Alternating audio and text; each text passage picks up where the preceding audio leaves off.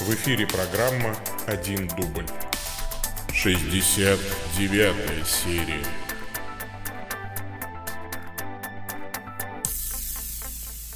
Во имя Отца и Сына и Святого Духа. Аминь. Привет, дорогие мои слушатели. Сегодня у нас 21 января 2019 года, московское время, 14 часов 4 минуты. А это 69-я серия программы «Один дубль. Ответы пастыря». У микрофона Павел Бегичев, митрополит Старокатолической церковной провинции Святого Михаила Архангела, а, централизованной религиозной организации Евангелическая лютеранская церковь, и я здесь отвечаю на ваши вопросы одним дублем, без склеек перезаписываний, дабы дурь каждого видна была. Все как вы любите, как прямой эфир, только в записи. А, давайте, не откладывая дело в долгий ящик, начнем, пожалуй.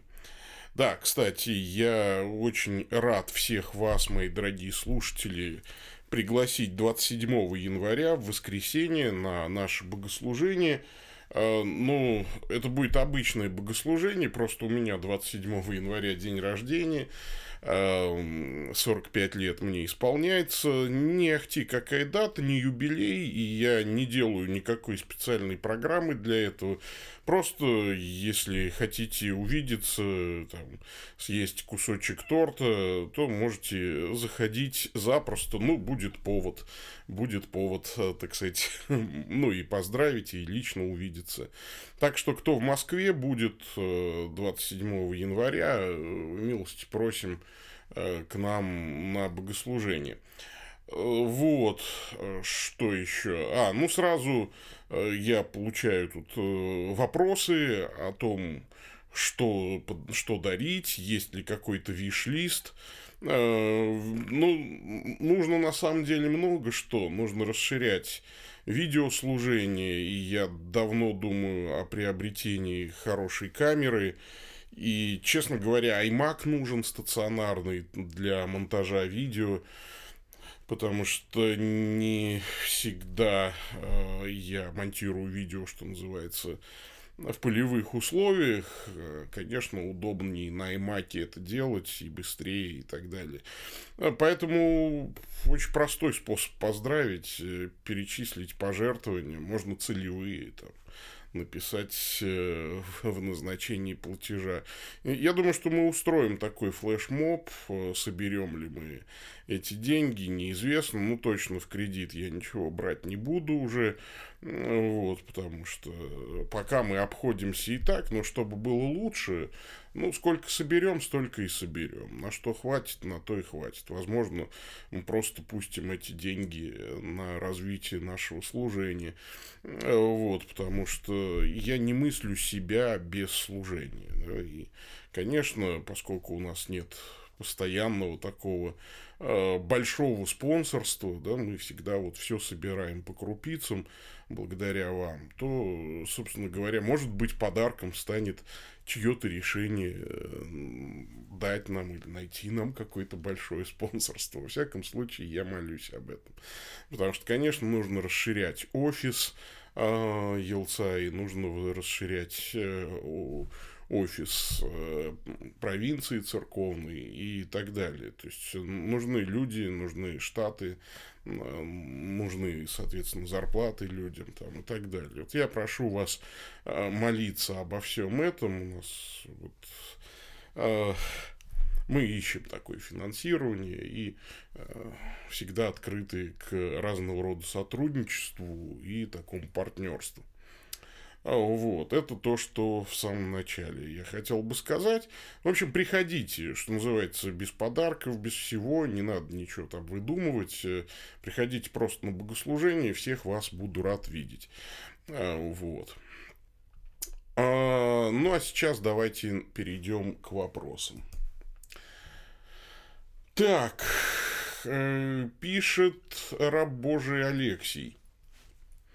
А ваше Высокопреосвященство благословить. Э, Бог благословит, брат мой.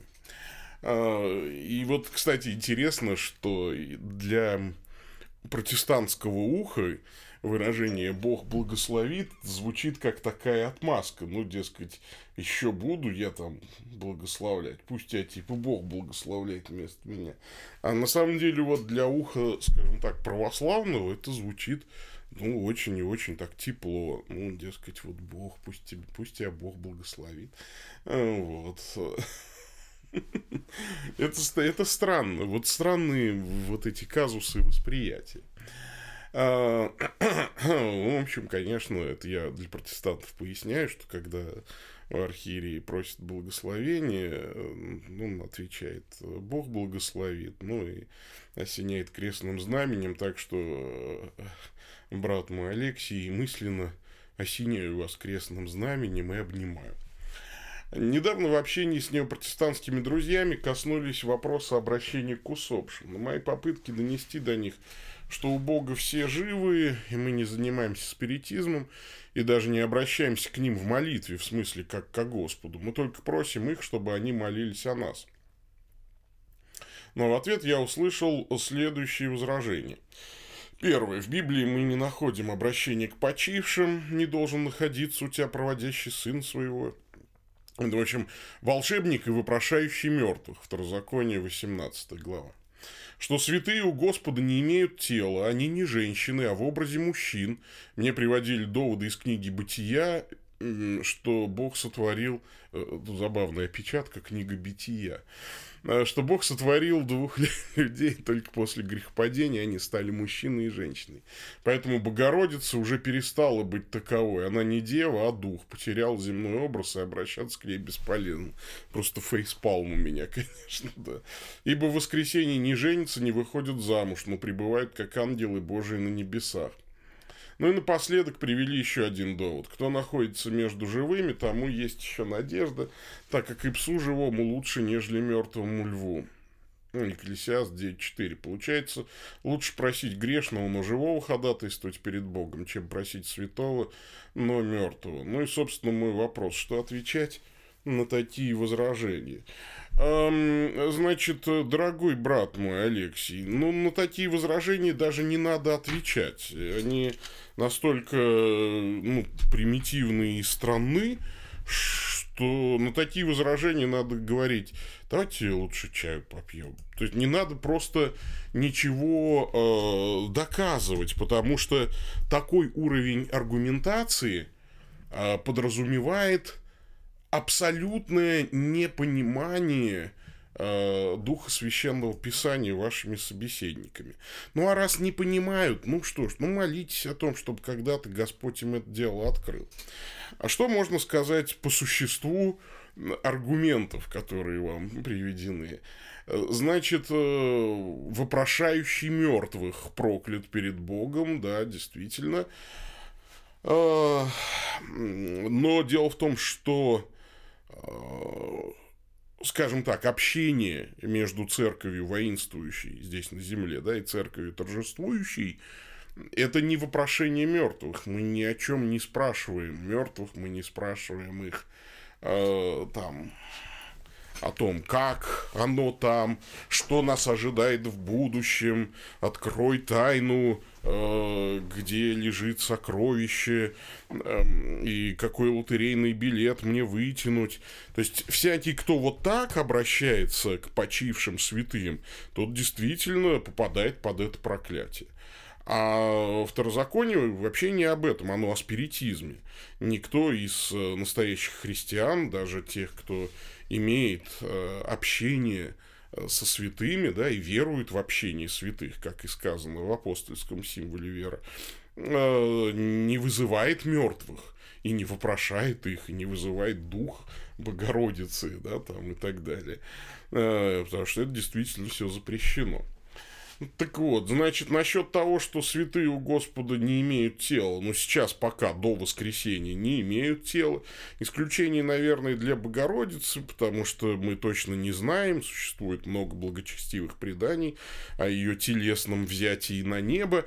Это из области преданий, это такой теологумен, точно мы этого не знаем, в Библии об этом ничего не написано, поэтому и чего здесь фантазировать. Ну, даже если нет, даже если, ну, все остальные святые, кроме Еноха и Илии, в теле не были взяты на небо. А, вот, но это не означает, что они там потеряли, что называется, земной образ. Наоборот, а, они там, собственно говоря, и существуют в истинном своем образе, потому что тело наше как раз очень и очень обманчиво. Тело – это такая никчемная оболочка, которая, ну, вот здесь, в результате грехопадения, конечно, материя освящена Богом, и э, Бог преобразит наши смертные тела. Но здесь мы стенаем и мучаемся, и вот апостол Петр называет это хижиной ветхой, это тело. А, вот, ветхим домом. Тело это болеет, причиняет там массу неудобств. И до воскресения только мешает раскрыться иногда истинным э, прекрасным душевным порывом. То есть, на самом деле, э, все святые на небесах э, так вот истинно-то и живут, не будучи связаны сейчас узами материальных тел. Но когда они воскреснут из мертвых, а, то, конечно, они засияют во всей полноте Божьего замысла о человеке. И при этом, конечно, нигде Писание не говорит, что люди после смерти теряют свой земной образ. Вся эта история о богаче и Лазаре, мы видим, что люди вполне узнают друг друга. И э, понятно, что Лазарь – это Лазарь, а богач – этот вот богач. И э, в конце концов Иисус э, тоже ведь умер – да, и воскрес, и вознесся на небеса, и так далее, и тому подобное, да, то есть, а молиться Иисусу, это э, не молиться умершему, да, ну, пусть воскресшему, да, то есть, ну, тут скажем, да, это немножечко не то, но дело-то вот в чем. Э, на самом деле никто не теряет образ свой. А то, что на небесах не женятся и не выходят э, замуж в воскресенье, правда, да, то есть и до воскресенья тоже, конечно, те, кто умер, не женятся и не выходят замуж. Так это не история о потере тела там и так далее. Потому что, конечно, если кто-то думает, что Э, после воскресения мы будем бесплотны, это еретик человек просто. Э, вот. А на самом деле у нас будут тела, э, но наши нынешние, скажем так, функции телесные будут поглощены, как поглощена смерть победою, как поглощен, как поглощено зерно колосом или Э, желудь поглощен дубом, потому что пророс из него и совершенно другой, да. Э, и апостол Павел говорит, и звезда от звезды разнится в славе. И, конечно, мы будем в наших человеческих телах, как их задумал Бог, просто там не будет нужды вот в наших половых отношениях, интимных вот этих отношениях, да, то есть там э, все это будет Э, совершенно для другого. И мы можем только фантазировать, э, как прекрасно и чудесно это все будет. Э, помните, как Ренсом рассуждает с своими друзьями о парагастрономии, да, то есть, когда там они рассуждают, зачем будет нужен желудочно-кишечный тракт на небесах. Вот, и Э, речь идет не о том, что атрофируются половые органы или органы желудочно-кишечного тракта, а они будут поглощены, поглощены новым прекрасным телом, и поглощены, эти функции будут поглощены и преображены во что-то другое, прекрасное и чудесное. Об этом немало пишут, кстати, святые отцы, было бы неплохо и почитать, может быть, вашим собеседникам их. Ну и напоследок вот они приводят еще один довод. Э, кто находится между живыми, тому еще есть надежда, так как и псу живому лучше, нежели мертвому льву. Э, Екклесиаст, да, Екклесиаст, 9 глава. Екклесиаст ставит эксперимент, есть ли что-то само по себе ценное на земле без Бога. И вообще, вот книга Екклесиаста – это безбожный, безбожный эксперимент. Экклесиаст в конце книги приходит к выводу, нет ничего ценного самого по себе. Вот если Бога вы, выкинуть из системы координат, то ничего хорошего в жизни не остается. Поэтому сущность всего бояться Бога и заповеди его соблюдать. А если Бога нет, тогда действительно, тогда нужно всеми силами цепляться за жизнь. И в парадигме этой земной жизни, земного мира, действительно, жизнь – это лучше, чем смерть. И поэтому лучше живой пес, чем мертвый лев. Но мы-то с вами, слава тебе, Господи, не атеисты, выбросившие Бога. Поэтому, конечно же, мы люди верующие, и мы прекрасно понимаем, что лучше умереть святым, чем жить грешным здесь на земле. И святые мученики, исповедовавшие веру во Христа э, смертью мученической, наверное, дадут 100 очков вперед каждому из таких вот э, горе рассуждающих. Ну а что отвечать на такое? Ну, традиционный текст можете привести из послания к евреям 12 главы. Но вы приступили к горе Сиону, к ограду Бога Живого, к небесному Иерусалиму и тьмам ангелам, к торжествующему собору и церкви первенцев, написанных на небесах, к судьи всех Богу и к духам праведников, достигли, достигших совершенства. Церковь земная приступила к, вот, к церкви небесной. Приступила, то есть оказалась в непосредственной близости. Это э, литургическая близость на литургии мы все вместе со всей Небесной Церковью. Поэтому на каждой литургии мы говорим. Поэтому прошу блаженную Преснодеву Марию, всех ангелов и святых, и вас, братья и сестры, молиться обо мне Господу Богу Всемогущему. Потому что эм, вот они здесь сейчас все. Они не умерли, э, и написано, у Бога все живы. И самое главное, что через Иисуса Христа они присутствуют здесь. Они не, все, они не вездесущи, как Бог. Это Бог вездесущ, а они подключены, если можно так выразиться, к Богу, да, и, и мы подключены к Нему, и э, вот, как и говорит автор послания к евреям, они вступили в общение с Ним, и мы вступили с Ним в общение, и поэтому, конечно, мы в общении друг с другом. Вот так э, можно отвечать. Но э, я вам сразу говорю, что это будет тщетно. Э, не послушают вас. Это нужно, чтобы в голове что-то перещелкнуло, чтобы Господь открывал такие вещи. Я по своему опыту знаю. Я же сам был протестантом и долгое время все это дело отрицал. Ну, значит, пойдем дальше. Сегодня, кстати, много писем длинный выпуск, видимо, получится. Ну, извините уж как, э, как, как получится. Значит, брат Марат, значит, интересуется, да. Приветствую, Ваше Высокопреосвященство, с пожеланиями здоровья и сил на, всякую, на всяческую духовно-просветительскую деятельность. Спасибо, брат Марат, давно не писал. Э, значит, первый вопрос касается известного текста из послания Коринфянам. Для удобства скопирую греческий текст. Да, спасибо. 14 э, глава, 2 стих, 4 5. Ну, там, кто говорит языком, тот говорит Богу, э, кто говорит языком, себя назидает. Хочу, чтобы вы все говорили языками. И кто пророчествует, больше того, кто говорит языками. Вот.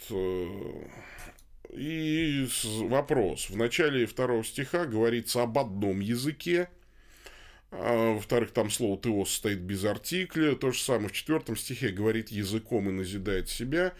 Почему здесь идет такое разделение? Для себя один язык, для церкви много языков. Что это за один язык?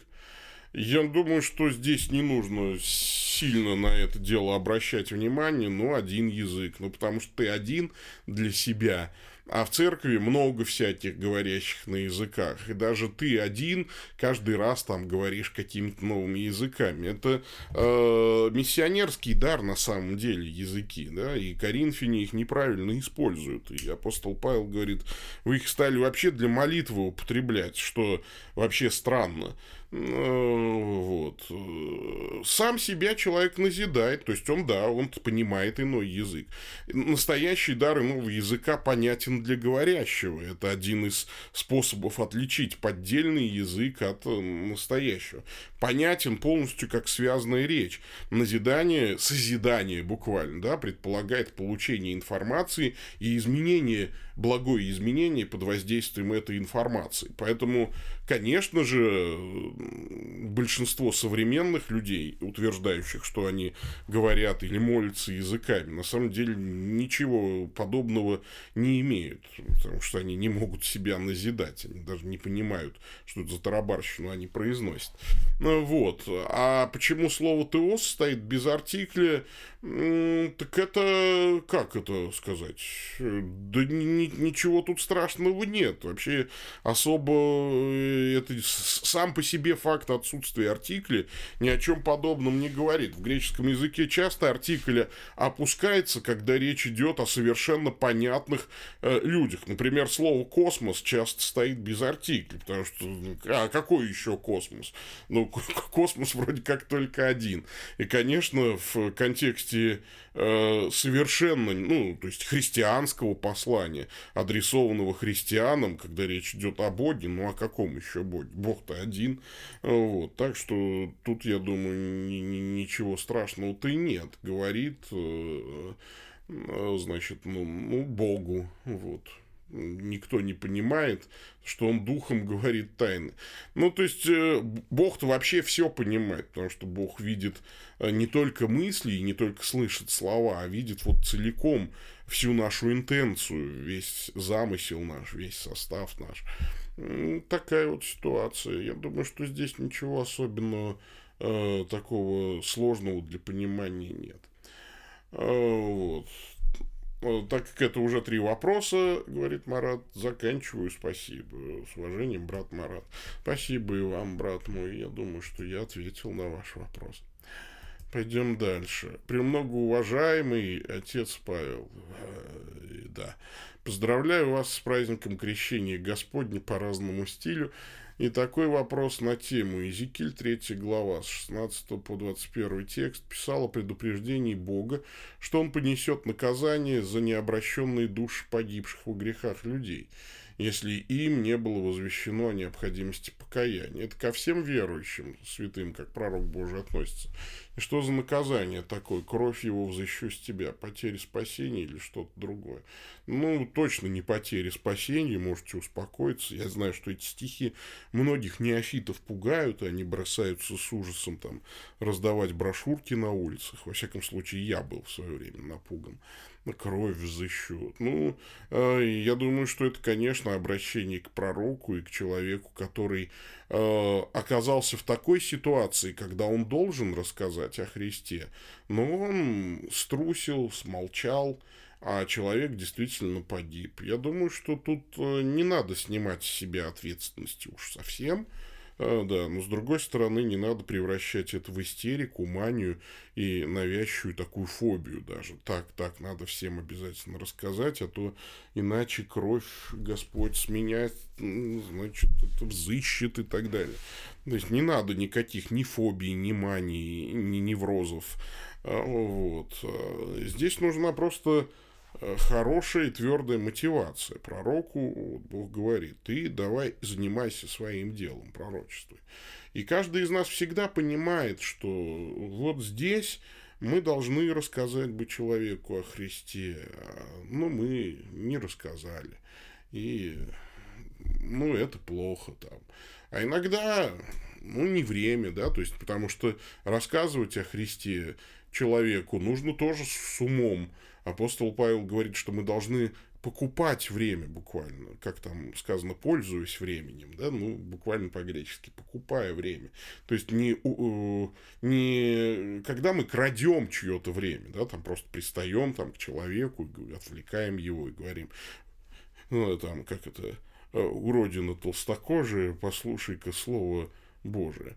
Э, вот. А когда мы э, действительно чем-то человеку заплатили, не обязательно деньгами, да, то есть купили его время, то есть либо что-то сделали хорошее, либо просто, ну, как-то с ним так подружились, и вот э, хороший разговор такой доверительный, пьем чай, или сидим на рыбалке, или у, у костра в походе, или в бане там с, с другом сидишь, и вот тогда можно уже, конечно, и говорить о Боге, и рассуждать о Боге.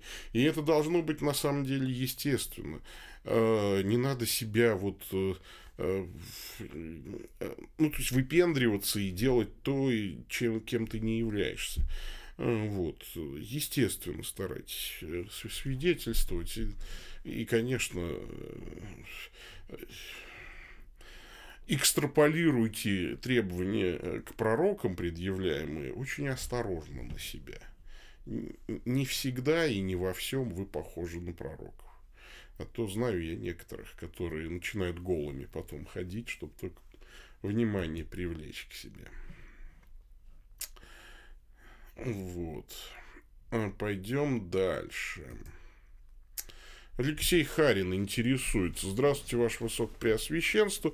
Вопрос сегодня таков. В одной из передач, помнится, что ли ЧПИ, то ли один дубль, вы сказали, что учение Августина Блаженного о предопределении было неправильно понято богословами.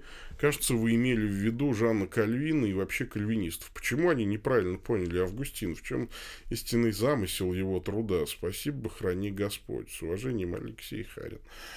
Почему они неправильно поняли, я не знаю. Я думаю, что они возвели в некий абсолют учения о предопределении, так появилось учение о двойном предопределении, например, что Бог своим суверенным решением предназначил одних людей для вечных мук, а других для вечного блаженства, и изменить это никак нельзя уже. То есть, вот такая ситуация. Я думаю, что это противное святому Евангелию учение, и я уверен, что кальвинистская доктрина о предопределении, э, вот, всех спасу, а тебя не спасу, она, ну, ну во-первых, конечно, не, а, а, она тоньше и красивее, она не такая грубая, да, она действительно красивая, как э, внутренняя такая богословская система, но она упускает, э, к сожалению, наверное, 60% учения священного писания, которое э, прям противоположно. Вообще, на самом деле, учение о предопределении Августином было сформулировано, ну, на мой взгляд, это субъективный взгляд, для утешения верующих которые там сидели и горевали, и э, всячески там э, казнили себя за какие-то слабости и так далее. И их нужно утешить, сказать, что Бог выбрал тебя, что вот, ну, знаете, как э, в детдоме вот ты там погибал от голода, а пришли вот родители и установили тебя, да, там, то есть вот, а, а, а другой так вот и умер, его не установили. Но и как любая аналогия, она имеет свои ограничения. То есть, на самом деле, его не установили не потому, что не хотели, а просто тебя выбрали, а потому что он и сам отверг, и там, на самом деле, тысяча факторов вмешалось, и э, в конечном итоге мы знаем точно из Священного Писания, что в аду будут те, кто не принял э, Господа Иисуса Христа ну вот, э, кто не уверовал в Иисуса Христа. И ответственность за это неуверование целиком лежит на людях, отвергших э, спасение во Христе, а ни в коем разе на Боге. Э, мне кажется, что учение Жана Кальвина, вот особенно в изложении Теодора Безы, Э, оно перекладывает ответственность за погибель людей на Бога, делает Бога ответственным за гибель людей и виновным в этой гибели. Э, и я считаю, что это богохульство. Вот. Опять же, не все кальвинисты так учат. А, вот, потому что среди кальвинистского лагеря есть и супралапсарианство, и суплапсарианство, и инфралапсарианство. А, вот. Да и армянианство, собственно говоря, это тоже кальвинизм. А, вот. Потому что Арминий был учеником Жана Кальвина. И вот противопоставлять армянианство и кальвинизм, конечно, можно. Вот. Но на самом деле это те же самые штаны, только застежка сзади. Вот, поэтому сейчас мне, я когда-то был очень серьезно вовлечен в этот спор, а сейчас мне представляется, что это все из разряда рассуждений о том, сколько ангелов помещается на конце иглы. Э, тоже неплохо э, поупражняться. На самом деле, не такой уж и глупый спор, как на первый взгляд может показаться. Оттачивает мысль богословскую. Но, в принципе, абсолютно бесполезный. Вот. Э, я думаю, что есть более насущные богословские вопросы, чем спор о механизмах предопределения. Вот. Э, как-то так отвечу на ваш вопрос. Пойдем дальше. А, человек Тимофей интересуется. Мир вам, владыка, заметил, что каждая деталь жизни Иисуса имеет в церкви какое-то значение или толкование. Заинтересовала фигура Симона Канонита, который нес крест Христа. Ну, я сразу поправлю. Это не Симон Канонит, а Симон Киринейнин, скорее всего. Да, потому что Симон Канонит – это один из 12 апостолов Христа. Все-таки он самый ответственный тяжелый момент жизни Христа послужил ему, но я не встретил его имени ни в запечатленном в истории, ни в иконографии, ни в другом. Может быть, вы кратко поясните и расскажете, что и где известно о судьбе Симона Канонита. Э, о судьбе Симона Канонита косвенно пишет апостол Марк в своем Евангелии, говоря о том, что Симон Канонит – отец Александра и Руфа. Э, для чего вот сообщать имена детей э, человека читателям, если эти дети вам неизвестны. Да? То есть мы же не знаем даже, как звали дочь Сира Финикиянки, хотя она там играет э, одну из ключевых ролей в сюжете, но ее имя э, нам неизвестно. Или воскрешенная дочь Иаира тоже не знаем. И Аира знаем, как зовут, а дочь не знаем, как зовут. Хотя она тоже там ключевой э, такой персонаж, который, ну, перс, э, ключевая личность, которая э, участвует в событиях.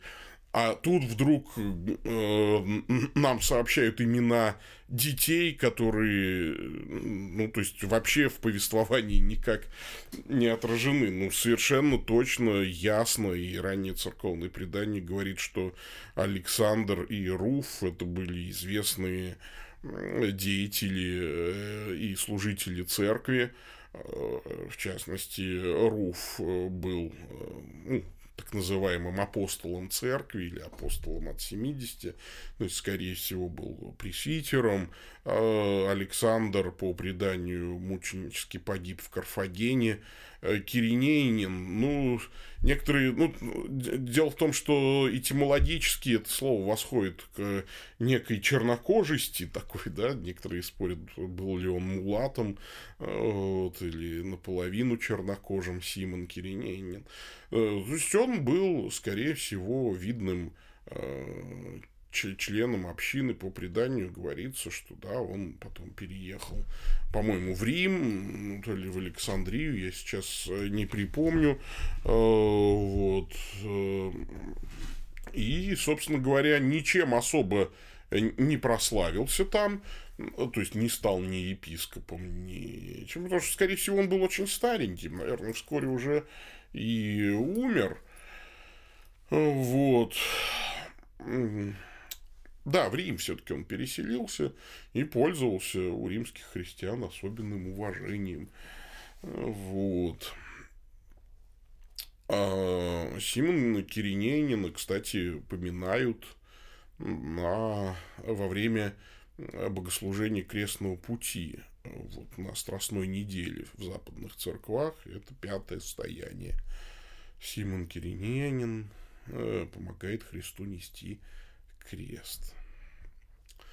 В числе 14 вот этих остановок да, богослужения крестного пути.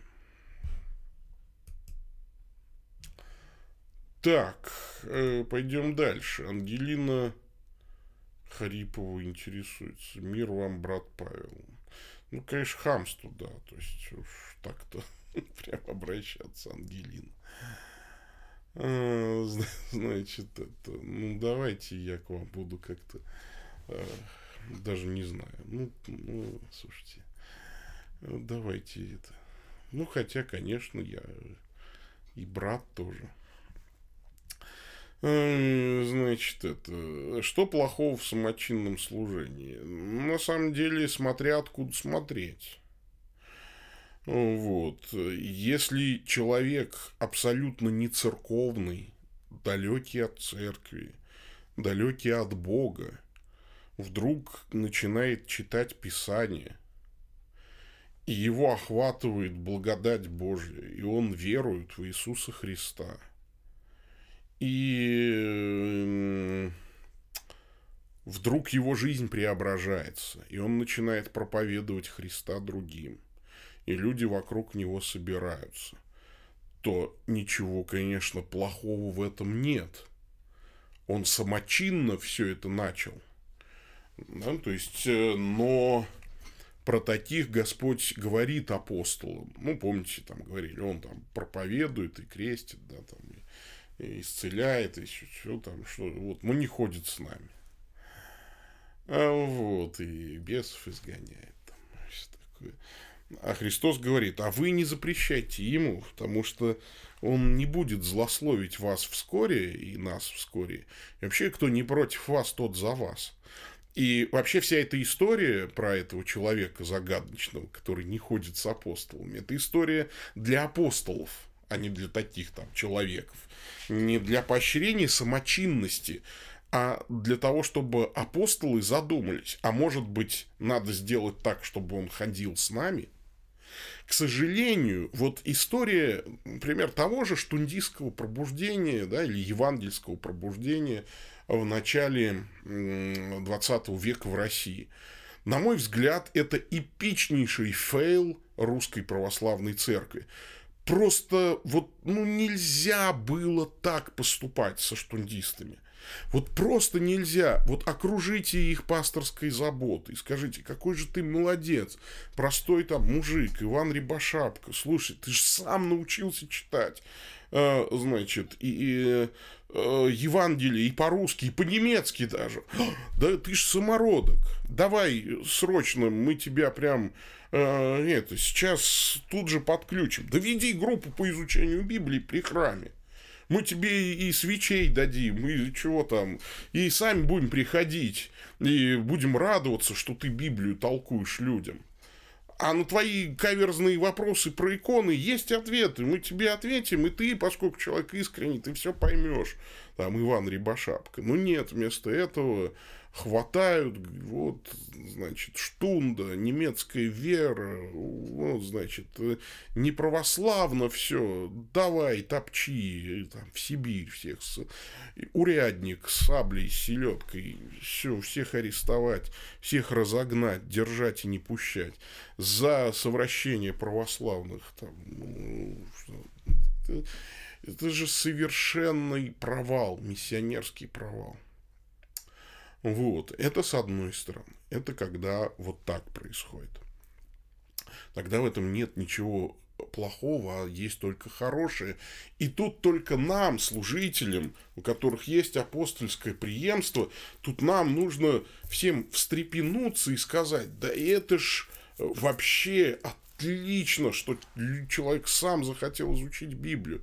Совершенно мирянин. Ну, так Господь его коснулся, так коснулся. Нужно его обласкать, нужно ему да, рукоположить, в конце концов. Дать образование и рукоположить. Вот, и пусть служит. Да плохо ли? Ну, если ко мне не идут, а к нему вдруг попер народ, да я буду рад самоустраниться, рукоположить его и сказать, да проповедуй ты проповедуй. Ну, если ты... А если ты что-то неправильно понимаешь, я тебе подскажу. Подскажу, не волнуйся. Мы вместе разберем Писание, и все будет хорошо. Я ведь вот абсолютно уверен, что там и в православной э, церкви, да, то есть э, не было ничего такого э, вот в вероучении, да, из-за чего можно было бы порывать с православной церковью все второстепенное, можно было спокойно на это закрыть глаза, а в главном быть едиными.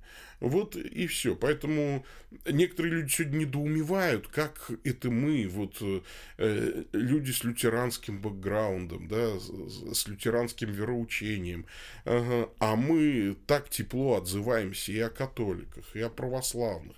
Всем хочется, чтобы мы друг друга там анафематствовали и так далее, да, там. А, ну, глупости это, глупости, конечно. Вот. А, так нельзя.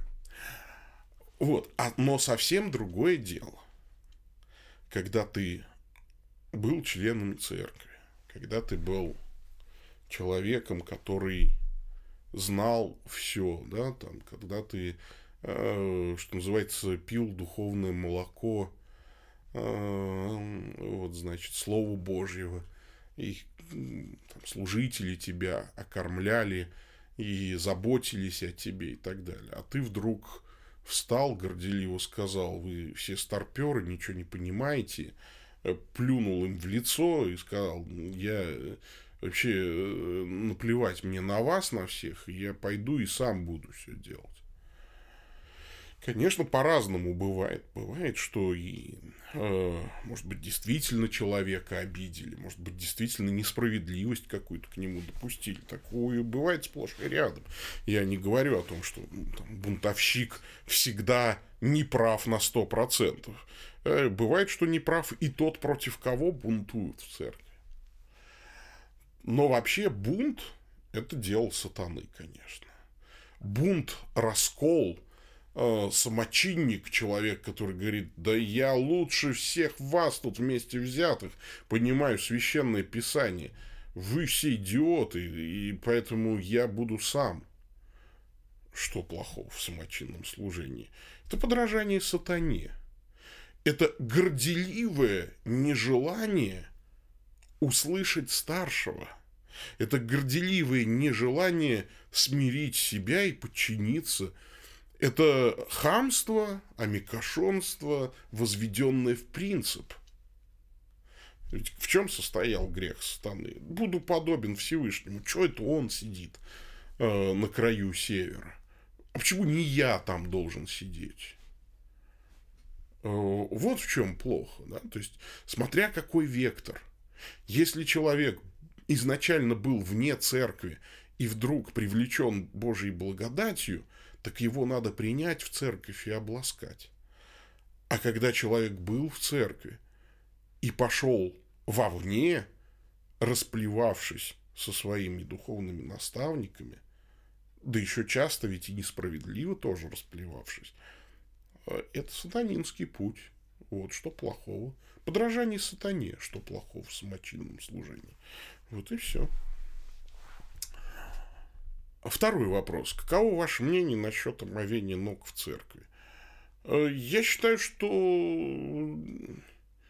как бы вам сказать так-то, да, что ничего страшного в том, что ноги у членов церкви будут чистыми, я не вижу. Другое дело, что э, смысл 13 главы Евангелия от Иоанна, он в другом. Он в том, что апостолы, которые должны будут стать начальниками в церкви, всегда должны быть готовы омыть ноги э, тем, кто младше их. Это не братья и сестры должны мыть ноги друг другу. Ну, то есть, вот в некоторых пятидесятнических церквах, где есть вот этот обряд омовения ног, я не скажу, что он греховен. Да нет, ну, что, моют ноги, там, тем более благочестиво все, сестры сестрам, братья братьям, да пусть моют. Я же говорю, ничего страшного в том, что ноги будут чистыми, я не вижу. И просто мне не нравится здесь профанация э, вот той идеи. Идея-то Христа была в том, чтобы э, служитель э, был служителем, а значит, начальник был слугой. Если я, Господь и Учитель, умыл ноги вам, то и вы должны умывать ноги друг другу. Я дал вам пример. Ну, то есть, вот, и мы должны этому примеру следовать. То есть, чем выше ты, тем быстрее ты должен, э, значит, быть готовым омыть кому-то ноги э, в церкви. Тут какая ситуация? Э, поэтому, конечно, в исторических церквах, мне кажется, этот обычай, этот пример соблюдается лучше. То есть, когда просто мы сейчас в 21 веке моем ноги друг другу, в этом нет практической пользы, во-первых. Да? То есть, в этом нет проявления любви, наоборот, больше смущения. Там. Нам сейчас не нужно мыть ноги, у нас у всех душ есть и так далее. Нам а, это никак практически нам не служит, и любовь не показывает. Это показывает смирение, но смирение здесь действительно главная интенция. Э, вот. И, конечно, в исторических церквах, когда а, вот, э, на Страстной неделе, на специальном богослужении епископ омывает ноги там, 12 Э, своим священникам, служителям или просто мирянам. А вот Папа Римский Франциск, то бездомным моет ноги, то больным спидом, то еще кому-то. То есть вот, э, вот, это, вот это, мне кажется, лучше, конечно. Вот, собственно говоря, и все. Пойдем дальше. А, значит, так. Э, и человек Илья интересуется. Значит, большое длинное письмо, я не буду его целиком зачитывать, здесь много личного, и я не хочу, ну, чтобы тут как бы уж прям всякие такие интимности э, были э, рассказаны. Я перескажу своими словами, ну, и Илья меня простит, если, может, я что-то упущу. В общем, человек э, Илья, э, очень интеллигентный, э, был членом Римо-католической церкви, потом женился на девушке православной и, будучи очарован экуменическими идеями, пошел, естественно, с женой в РПЦ, но очень скоро в РПЦ разочаровался. Ну, мы все понимаем, да, то есть вот эта националистическая риторика, духовные скрепы и т.д. и э, ООО РПЦМП, да. Это не, не просто с, с этим всем смириться. И в результате у человека наступил кризис, долгие годы никуда не ходит, ну а потом э, начал изучать протестантизм. Семь томов Филиппа Шафа, по истории церкви, вот, икон, мощей, Евхаристия, папская власть, монашество, соборов, все прояснил для себя. Значит, вот, я, прав, правда, сразу, Илья, хочу сказать, не очаровывайтесь книжным протестантизмом. А реальный протестантизм очень далек от книжного. Так же, как э, реальное православие, как вы увидели, да, очень далеко от книжного православия. Также и реальный католицизм довольно далек от книжного католицизма. Это правда. В книгах все всегда прекрасно. На деле это потрясающе, иногда мерзко выглядит. Э, вот. И вот смотрите, но, э, но дальше я цитирую. Не вполне ясным оказалось несколько моментов. И основной касается учения о церкви. Как писал Алистер Маград, экклесиология Лютера и Кальвина являлась ахиллесовой пятой реформаторов. И в самом деле, являются ли все эти течения в протестантизме наследниками апостолов? Ведь через рукоположение от апостолов передавался Дух Святой. И даже Симон Волф, увидел эту, видя эту силу, предлагал им деньги. Передается ли тот же Святой Дух через возложение рук в баптистских, пресвитерианских и прочих церквах? Протестантизм, как я понял, учит, что так называемое апостольское преемство – это правильная передача учения, а не какая-то мистическая сила. Но разве это не противоречит ситуации с Симоном Волхвом? Ведь это очевидно, он, как и многие, увидел, что возлож... с возложением рук передается не только учение, а кое-что еще. А, вот это очень хороший аргумент, я согласен здесь с вами. Да, это то, чего и мне не хватало, скажем так, в протестантизме. И, э, и я далек от того, чтобы идеализировать свой опыт. Но когда я э, был рукоположен с передачей апостольского преемства, ну, это как, ну, как небо и земля, что ли. Я не могу это даже словами описать. Потому что это все скатится в, баль... в банальную такую, что ли, э, псевдохаризматическую, очень индивидуально мистическую э, форму, что ли, да, рассказа. Оно прозвучит совершенно неубедительно, а оно вам и не надо. Убедительно оно звучит, в, значит, в священном писании, где апостол Павел прямо говорит, дар в тебе, Тимофей, через мое рукоположение вот тот самый дар Святого Духа через рукоположение. Да.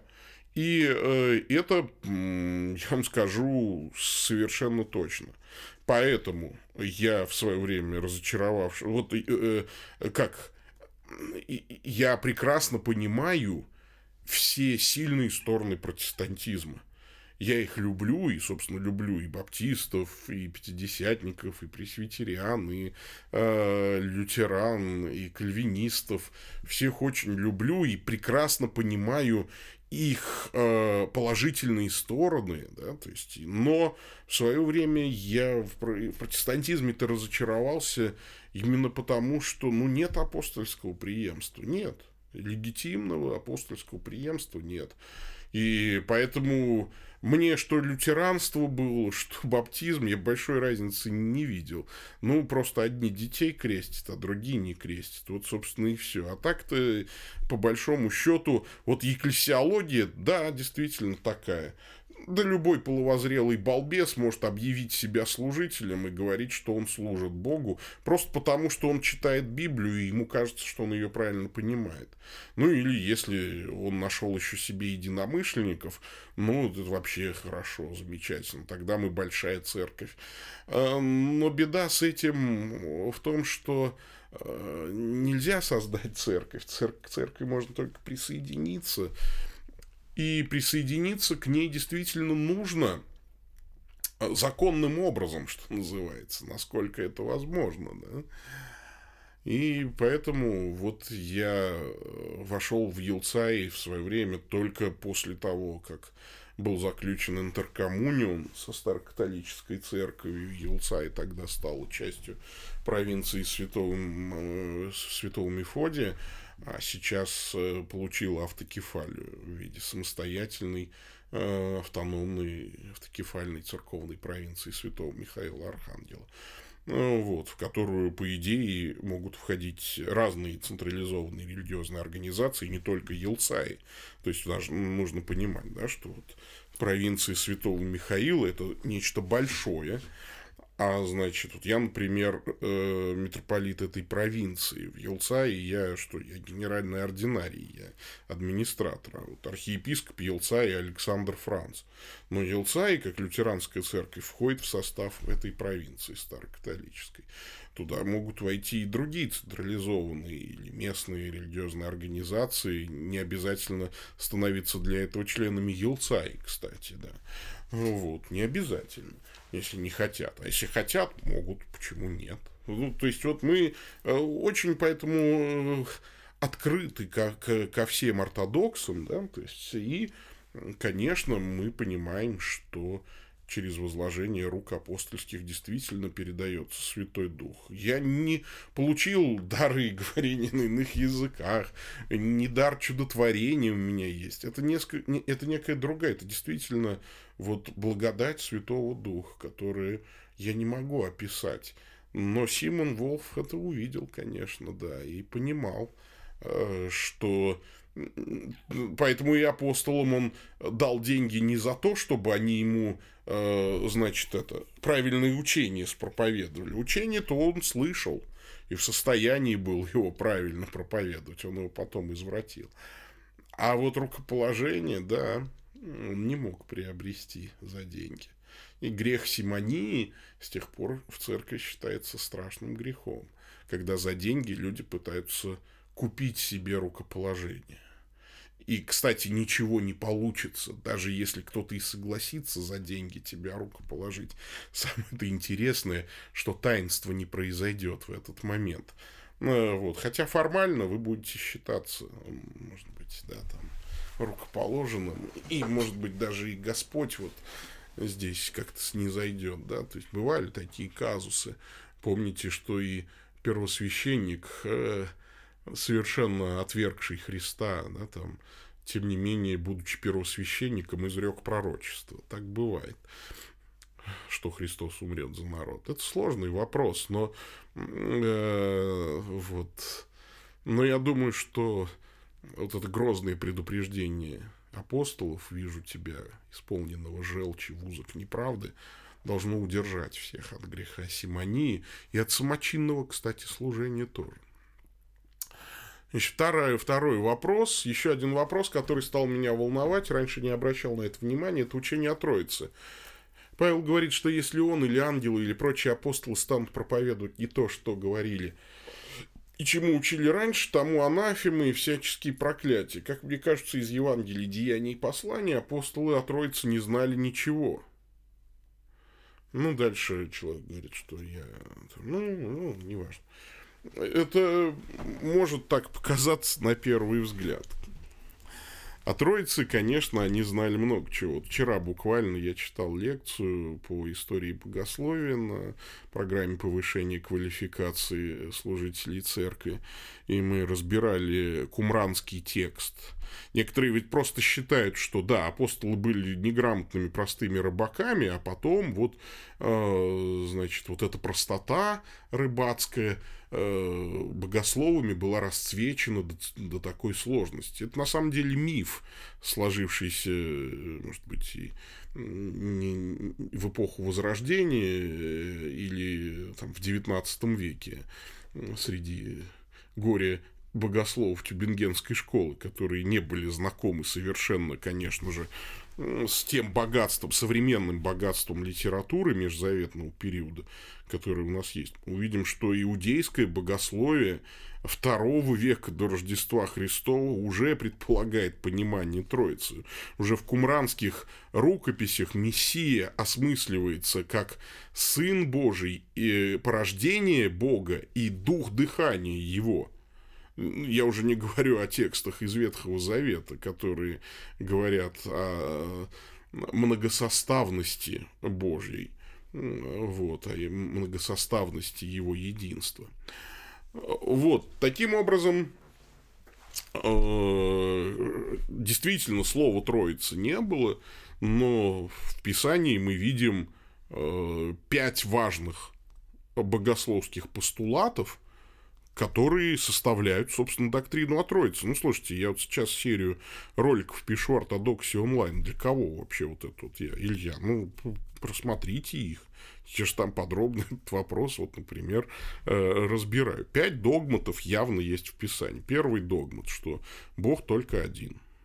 Но единство его э, многосоставное такое. И это видно из многих текстов, даже Ветхого Завета. Бог один, первый постулат. Второй догмат. Отец – это Бог. Э, третий догмат. Сын – это Бог. Э, об этом ясно говорит Писание просто в куче текстов. Третий – Дух Святой – это Бог. И об этом Писание говорит тоже в куче текстов. И апостолы, и пророки Ветхого Завета об этом говорят. А Пятый постулат, э, что отец это не сын, сын не отец, отец не дух, дух не отец, дух не сын и так далее и тому подобное. Вот это учение о Троице.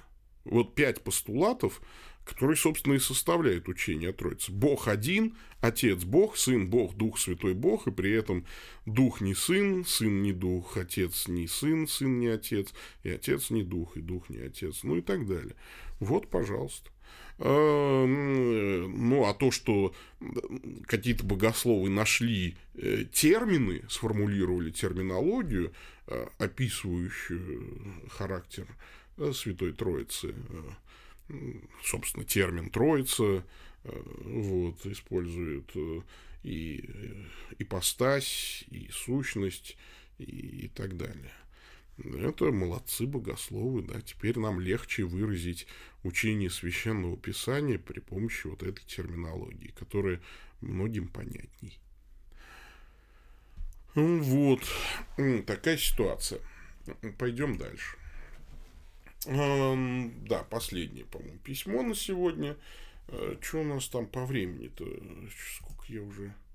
О, вот ровно час. да, я говорю уже почти. Ну, давайте, да, извините, говорю, что сегодня длинно. Много вопросов. То густо, то пусто. Ну что ж, бывает. А, Андрей Будко интересуется. Доброго дня, Ваше Высокопреосвященство, мир вам.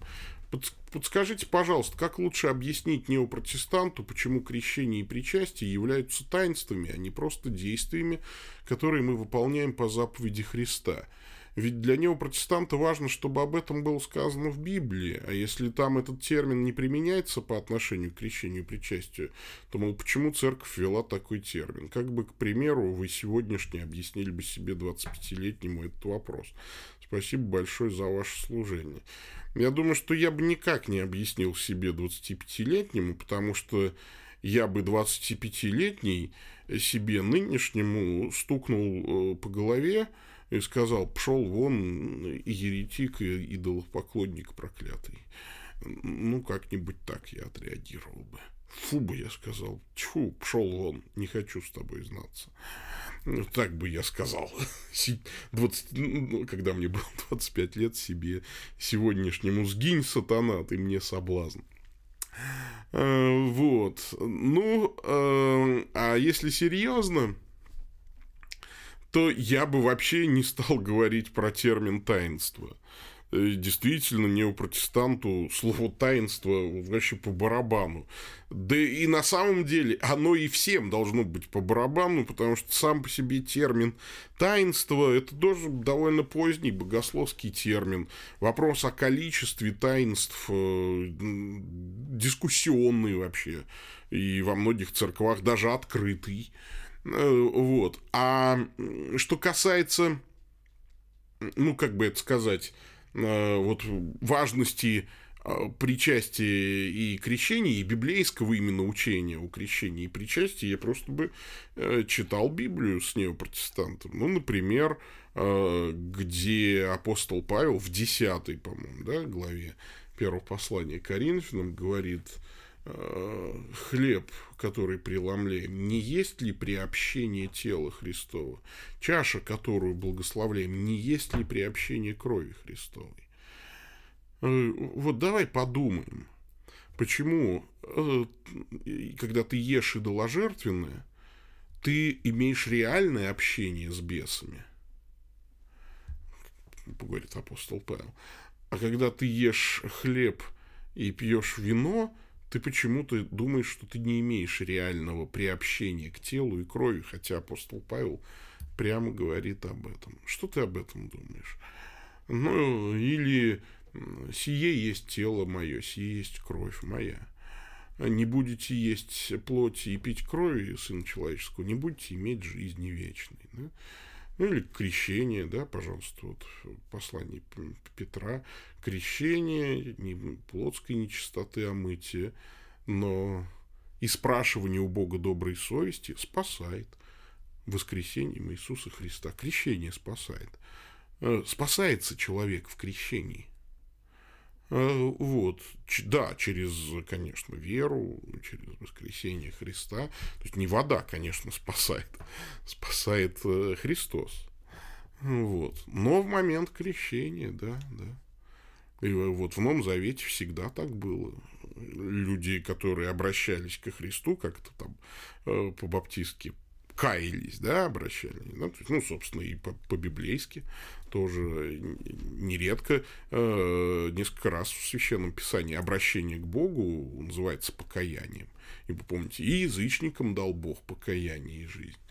Ну, вот, когда Корнилий обратился. Вот так это Петр говорит. Да, ну, то есть, момент покаяния всегда сопровождается тут же крещением.